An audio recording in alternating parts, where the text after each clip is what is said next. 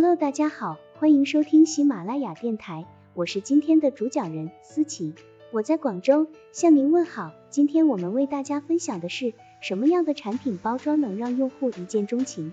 本文由喜马拉雅平台播出，Big Cartel 出品。课程纲要：一、为什么产品的包装方式很重要？二、什么样的包装会给人留下深刻的印象？三、如何轻松完成包装工作？你应该将包装需求牢记在心，这样才能设计出客户真正需要的包装。为此，你需要充分考虑自己的品牌以及所售的商品。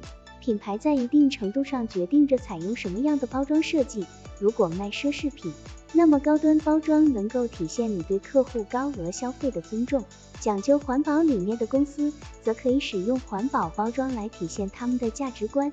有时，客户在收到包裹之前，就迫不及待想提前了解一下商品情况。包装上的内容应与你在自己的品牌网站、商标和社交媒体上使用的图片、颜色和字体相一致，这样可以强化商家与商品之间的联系。